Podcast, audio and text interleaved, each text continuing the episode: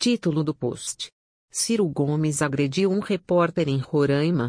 Conteúdo do post. Corre nas redes a informação de que Ciro Gomes teria agredido e ofendido um repórter em Roraima. No vídeo, que acompanha a notícia, Ciro é visto circulado por uma multidão respondendo um homem que o aborda e mandando-o para a casa de Romero Jucá, seu chefe. Alguns meios de comunicação reportaram que houve um soco, outros reportaram um empurrão forte e alguns um leve empurrão. Em sua página pessoal no Facebook, num vídeo que viralizou, Luiz Nicolás Maciel Petri alega ter sofrido um soco. Mas, afinal, o que aconteceu de fato?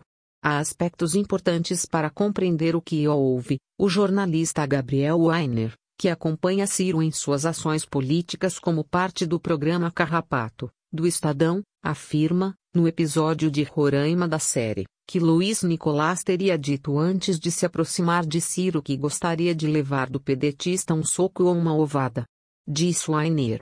Antes de todo o evento de campanha, a imprensa fica concentrada no lugar onde vai ser a coletiva de imprensa que o candidato vai oferecer antes de começar o evento, e a gente fica trocando umas figurinhas por ali. Um jornalista local, hoje, aqui em Boa Vista, falou que queria levar um tapa ou uma ovada do Ciro. Ele não levou nenhum, nem outro, mas começou uma confusão. Confira no vídeo do jornal Estadão no nosso post. Sobre o homem que abordou Ciro em Roraima. O homem interessado em irritar Ciro trabalha para a campanha de Chico Rodrigues, do DEM de Roraima, que é da coligação de Romero Jucá, e também teria prestado serviços a candidatos a deputado estadual do MDB de Roraima. Sua empresa se chama Saldo Positivo Comunicação e Marketing. Apesar de afirmar que não se dirigiu ao local para provocar, o depoimento do jornalista do Estadão e os vínculos da empresa Saldo Positivo Comunicação e Marketing, contrada pelo candidato a senador, deixam entrever que o intuito de Petri era a provocação. Em entrevista ao Globo, aliás, Luiz Nicolás Maciel Petri, apesar de denunciar uma agressão em forma de soco em sua página pessoal, mudou sua versão para foi um soco leve no estômago. Criado o factoide, parte da mídia teve pressa em tentar anunciar o ocorrido como uma agressão, sem mencionar haver durante o ato de campanha de Ciro que um jornalista local em Boa Vista falou que queria levar um tapa ou uma alvada do Ciro. Chegou-se a se afirmar em alguns meios que Ciro teria pedido inclusive a prisão do indivíduo, quando suas palavras foram apenas pedindo que o isolassem da coletiva e o removessem do espaço provocações planejadas por adversários políticos. Ciro tentava impedir que persistissem os atos de provocação planejada por seus adversários políticos em Roraima.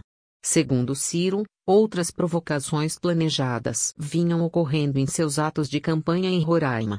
Em entrevista à Rádio Bandeirantes, 1709, Ciro contou que em Roraima houve também um corte de energia no momento em que ele daria entrevista a uma rádio local. O corte de energia demonstrou que estava em curso uma manobra para impedi-lo de falar à população local e de realizar no estado seus atos de campanha. Ciro afirmou que nesse momento ficou ciente dessas tentativas, o que sugere que, no momento em que respondeu a Luiz Nicola Petri, sabia quem ele era e com quais objetivos estava ali. Portanto, após uma manhã de tentativa de tumultuar e provocar Ciro Gomes, Luiz Nicolás foi respondido por Ciro com um xingamento e com um movimento que tentava empurrá-lo para fora da entrevista coletiva.